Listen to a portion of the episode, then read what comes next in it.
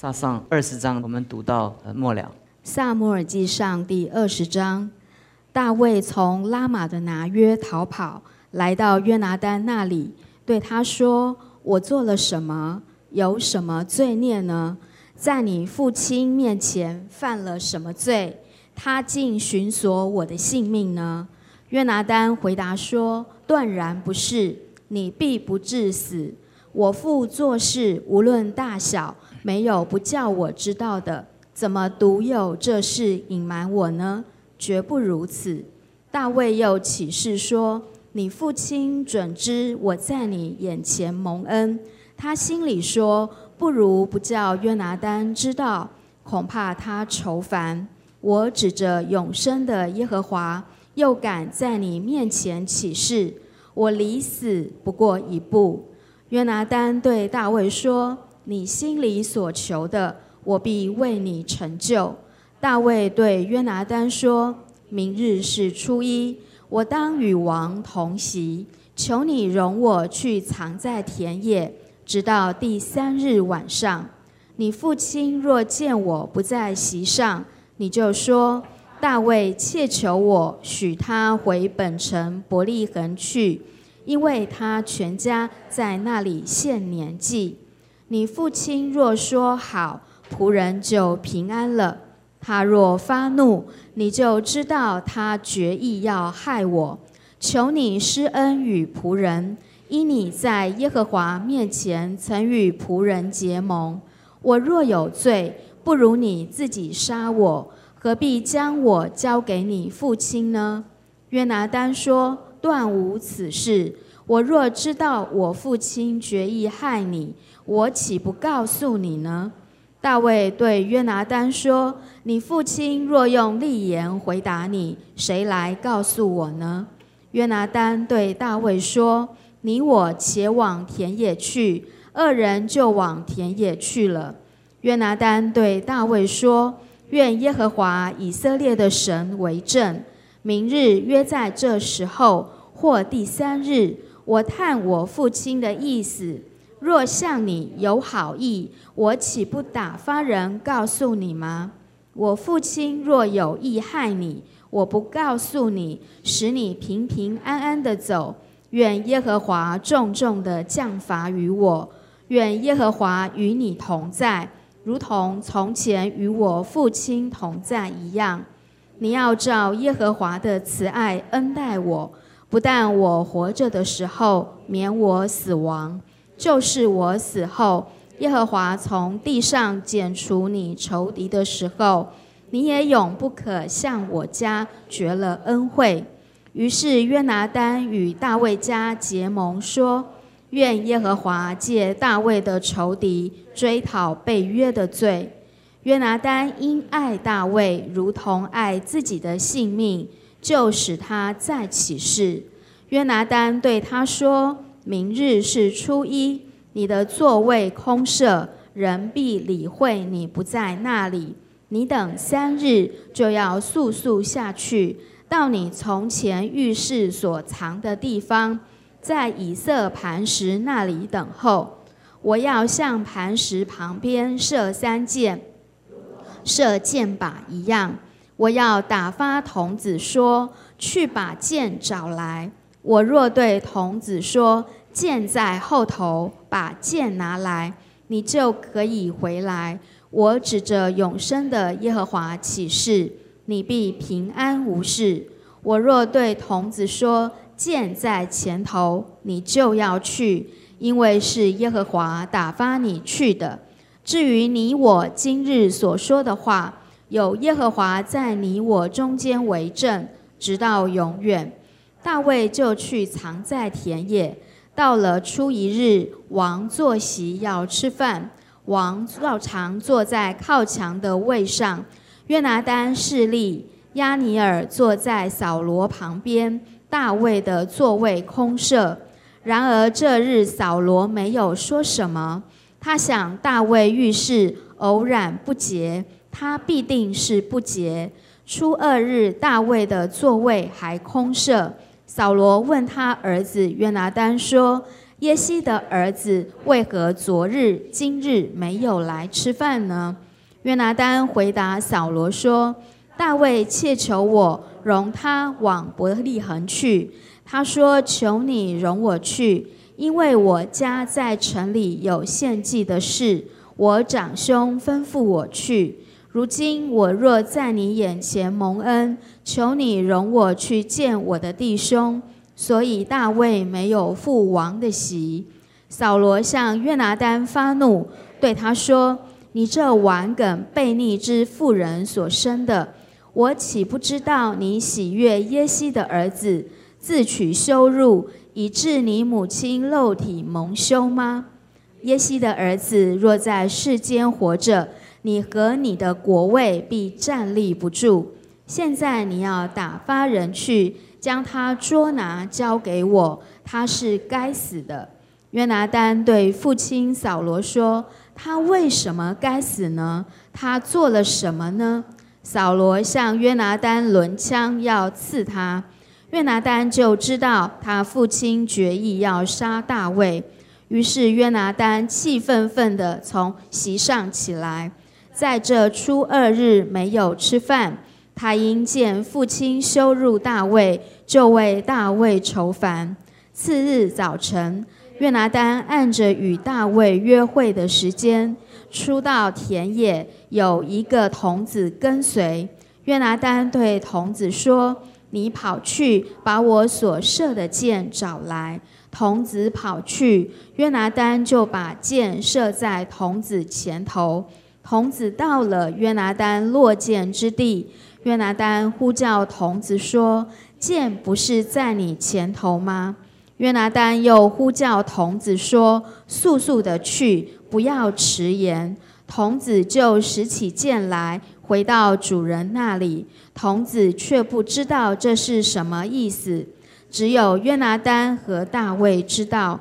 约拿丹将弓箭交给童子，吩咐说：“你拿到城里去。”童子一去，大卫就从磐石的南边出来，俯伏在地。拜了三拜，二人亲嘴，彼此哭泣。大卫哭得更痛。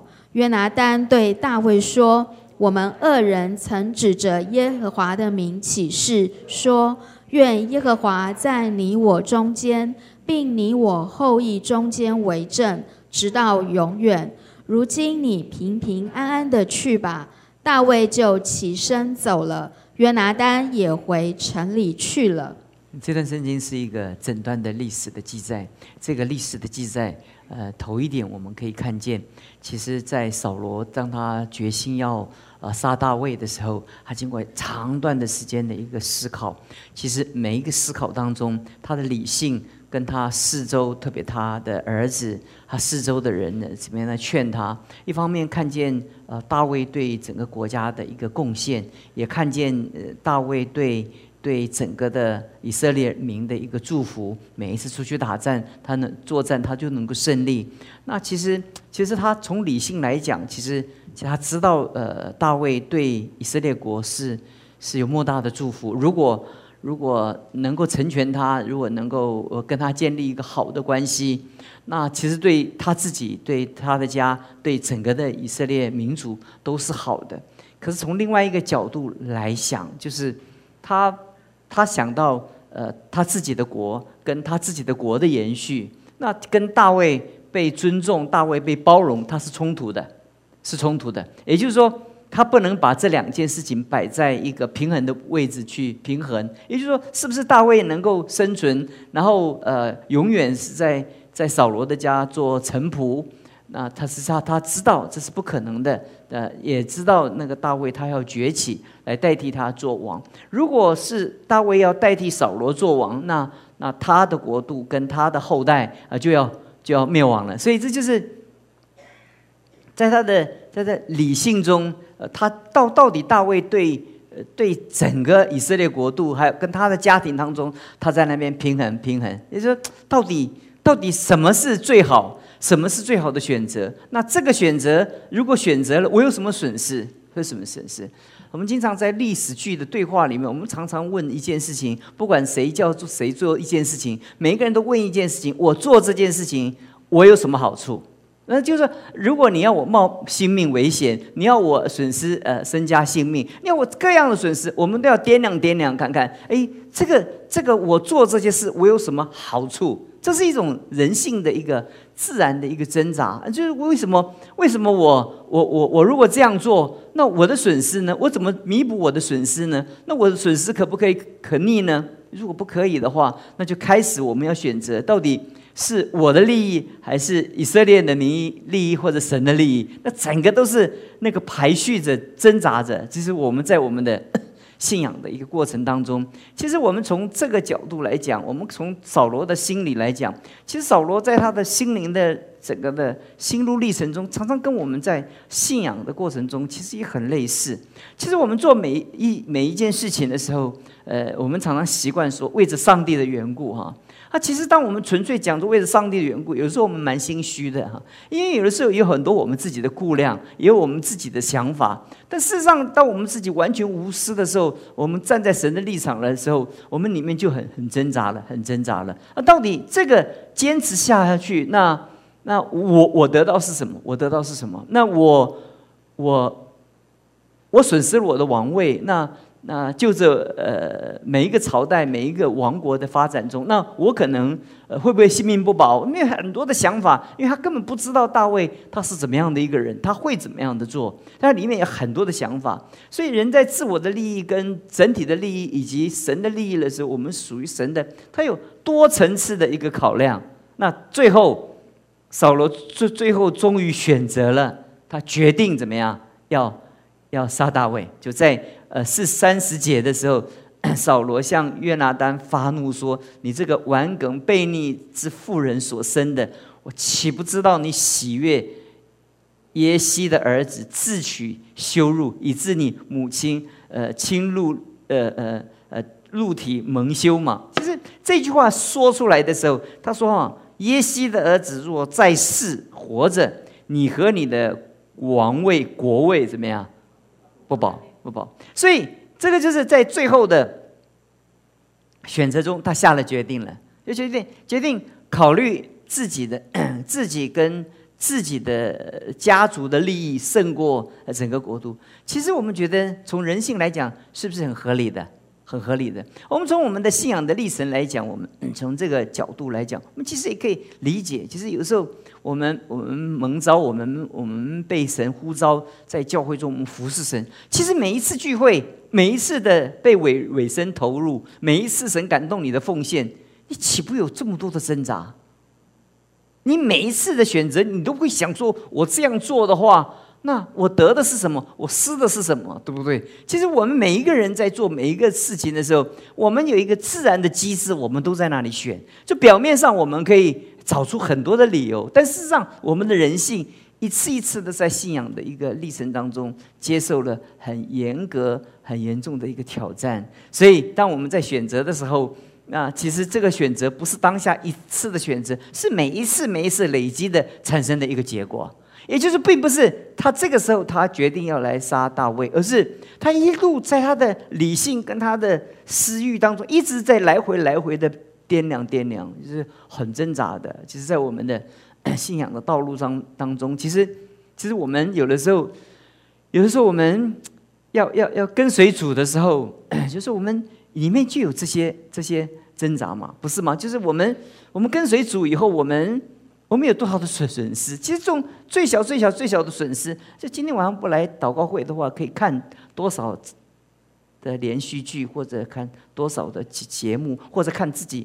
以前的节，以前要脱离那个电视的试探比较容易，因为以前的电视在很难看。现在的电视都已经是互动性的电视，就从 MOD 到到到到到四 G 的那个网络，那每一个要上百个节目在你手中被你遥控器掌控着，每一个都是很有趣的。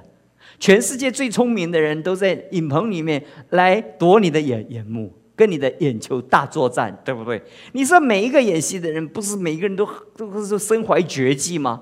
他们讲话的那个口才，跟他们表演的技能，真是真是让让让你这这让你怎么样惊为天人，对不对？找找最年年最美丽的男男主角，最美丽的女主，最帅的男主角，最美丽的女主角，还有最美的剧剧情，而且而且你可以从这里跳到那个，那个跳到这个，而且。一一集都是可以让你看到，尤其大陆剧拍起来可以拍到六七十集。那你就而且他们每一每一集每一每一个剧都扣每一个剧权都扣每一个剧情的，所以现在的我以前不明白，我在美国的时候，他们说礼拜天早上聚会会打瞌睡，因为晚上在追剧。你真了解的话，真好看，是不是？那就是我们每一次当我们在。要选择来走在主的道路上面的时候，其实我们就跟扫罗一样，我们从每一可是你知道每一个你最后最终结的选择，都是从你最小的选择啊。今天来，啊，今天上班有一点累，哎呀，算了，等我不累的时候我再去。啊，今天我来，哇，今天啊有一点。有一点下雨啊，毛毛雨啊，还停车不好停啊！啊，再再再下再再一次，哇啊，这个这个呃，今天晚上哇，寒流啊，最冷的冬天最冷啊！啊，今天在这今天来哇，是大暑啊，最热的一天呐！呃，可能教会的冷气啊，不晓得汉中有没有保养好啊，够不够凉啊？这样呀，其实其实一点一滴一点，其实其实你你不会为着一个一个立刻的选择，你你会放弃，你就是。一点一点，一点一点，一点一点的放弃。罗德他他什么时候会会到索多玛玛到那个地步的时候，他就是渐渐的挪移帐篷，渐渐挪一点。哎，不错，还与神同在，蛮有神的恩高。那再挪一点，哎呦，还蛮可以的。他虽然有点不爱主，但还行，因为因为因为在信仰上面，我还有对神的认识，所以最后当当中呃当被那城被灭的时候，你看那个那个罗德还有很多的属灵的呃。的那个话语在他的口中啊，还还有很多有一些属灵，可他分不清楚，呃呃呃呃，什么什么什么叫做呃索索多玛，什么叫做什么叫做耶和华的原子，他已经觉得这两个已经已经搞混了，对不对？对，他就觉得那个就像耶和华的伊甸园一样，这么的美，这么的好。其实他他怎么样的会觉得索多玛那个罪恶的城市，能够能够最后会像像像。像伊甸园的园子，跟伊甸园，伊甸园，伊甸园是代表神的同在，对不对？那可是都是美好啊。一个是在这个这个世界看为美好，这是一种挣扎。这是在在第一点，我跟弟兄姊妹来分享。这是哎呀，我们一生中，我不晓得 你你有没有这样的经验？你说有的时候真是挣扎啊。每一次的奉献，不管金钱跟时间，都是哎呀在里面纠结。可是你不要忘记。你每一个最微小的决定，都决定你将来累积成为一个最终的一个决定。你会做出一个你回头过来看，就觉得自己不可思议的决定。夫妻也是，他最后为什么做出做做重大的决定？其实每一每一天就是一天累积一点，累积一点，累积。当累积到最后，当爆炸的时候，自己回头过来，才自己看，说自己怎么会做这样的决定？自己觉得觉得不可思议。可是。自己心里已经决定了，你知道为什么他不能回头了？因为那个、那个、那个心已经已经走上这个路的时候，他他一直回头，一直回头，到最后他当下决定的时候，他就没有办法回头了。扫罗，我一直讲过，他可以回头，但是他不能够回头。最后不回头，其实他不是不能回头，他一直都在可以回头的路上，一直到三十节、二十章、三十节这里的时候，他终于做了一个决定。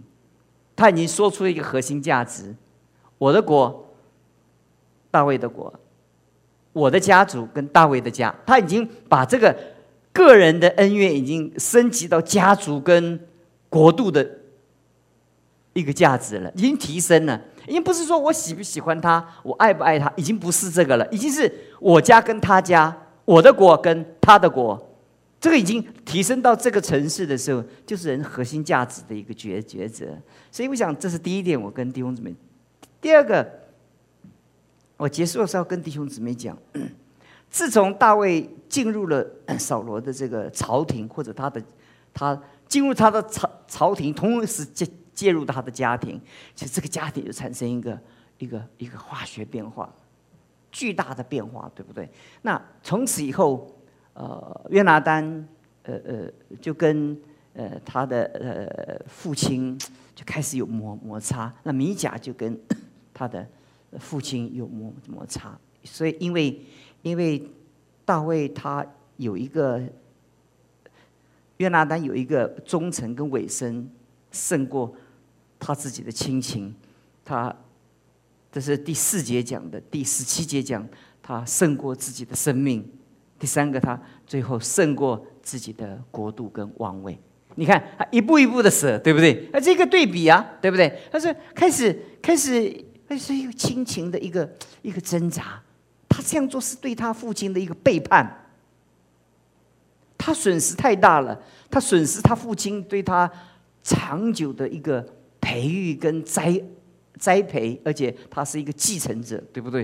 所以他父亲对他是满了计划，满了计划。他在领受他父亲这么大的恩情的时候，他要选择放弃这个恩情，他是一场真挣扎。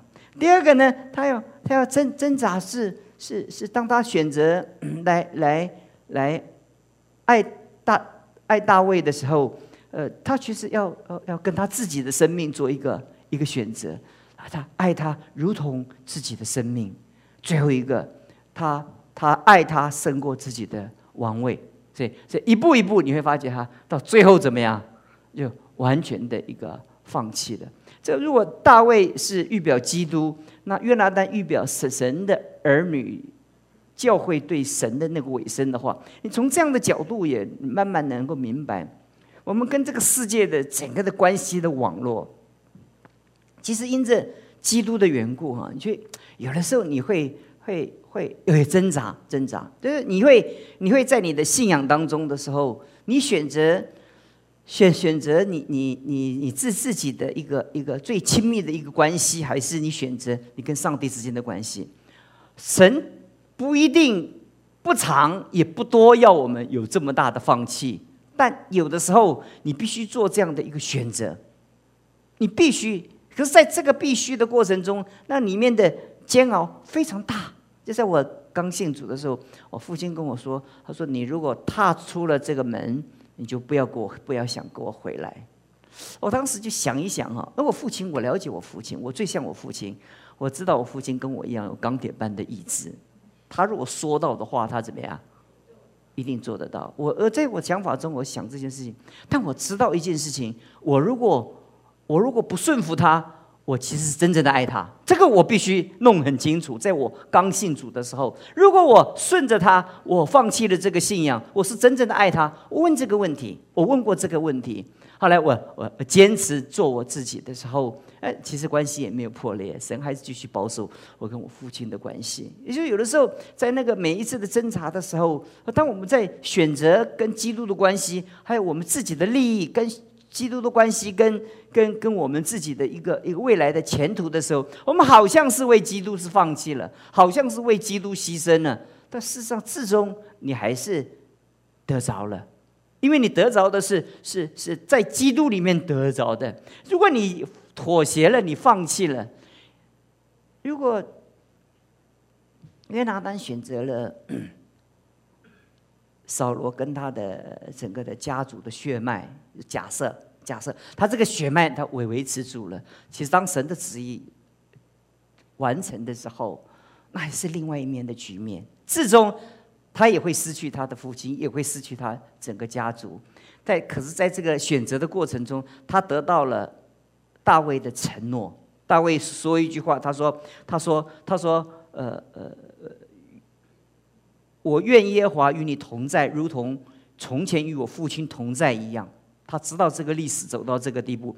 十四节，你要照着耶和华的慈爱恩待我，不但我活着的时候免我死亡，就是我死以后，耶和华这从地上剪出你所有的仇敌的时候，你也不可向我向我的家绝了恩惠。就他得到一个承诺，这个承诺让。约拿丹跟他的后代，跟扫罗的后代，得以在大卫的呃宴宴席桌前得享无比的尊荣，所以好像他放弃了，他真正是得着了。其实是奥秘嘛，我们很难理解吧？我们为主得牺牲了，其实我们才是真正的得着。这是一种很、很、很让你不知道怎么去解释的一个思维。你、你如果妥协了，你好像是是保保守了，但其实是失去了。我不晓得弟兄姊妹了不了解我的意思。如果我们我们因为因为信仰的缘故，我们妥协了，我们放弃了信仰，其实你失去的更多。可是你为了信仰，你放弃的。上帝为你得着的更多，有的时候讲你坚持，你就可以把你先生带到神的面前；你坚持，就可以把你孩子带到神的面前。可是你如果妥协了，不一定他不能来到神的面前，连你也失去在神面前的祝祝福。最后，大卫在 在在大约拿丹在大卫大卫身上得到一个 promise。得到一个 promise，所以他的牺牲好像是牺牲，他得到一个永远的承诺。今天我们在神的面前，我的结论就是：我们从我们的理性的思考，我们好像是损失，但我们真正是得着。我们好像是付出，但其实是得着。其实我们的这是我们的人的理性中是永远不能理解基督教的那个救恩的一个法则。因为我们我们没有办法理解嘛，我说我怎么我怎么付出了这样的时间，那那那那我怎么会会会比我留在家里更好？我们就是很难理解。可是呃，其实你每一次的选择，只是你为着未来那个巨大的一个一个荣耀的结局做了一个最起最开启的一个第一步。你将来的被祝福是所有。祝福的那个起点，它一点一点一点垒上去的，也不是你突然会变成怎么样的一个人，其实是你每一点、每一点、每一点、每一点的，一步又一步，神恩典的道路把你带到祝福的里面。OK，我今天就跟弟兄姊妹分享到这里，一长串哦，呃，辛苦同工了，读了。我就看读四十二节，我很挣扎要不要他读啊，因为太长太长太长了。但至少我们可以说，我们有交代了 这一章，我们怎么样读完了，没有跳过去哈。谢谢主，呃，谢谢童工们在主面前这些辛劳，我们祷告。主，我们感谢你，当我们为着今天晚上的查经来在你面前回想的时候，主在我们生命中，我们好像为你。失去的，乃是我们真正在你面前得着；但我们在你面前所牺牲的，所以我们常听见你在地上教导门徒说的那些话。我们现在在越来越明白，凡为你和福音失去的，将要得着这一切。从你来的祝福跟恩典，就很多时候我们不明白这些原则，我们怎么是失去会得着呢？我们才真正的明白一件事情，这我们能够为着你的缘故，我们在世能够百倍，我们来世能得永生，这是你对我们的祝福，因为我们从你得着一个应许的承诺，你将成为我们的恩典，成为我们的磐石与山寨。谢谢你听我们的祷告，奉主耶稣基督的名求。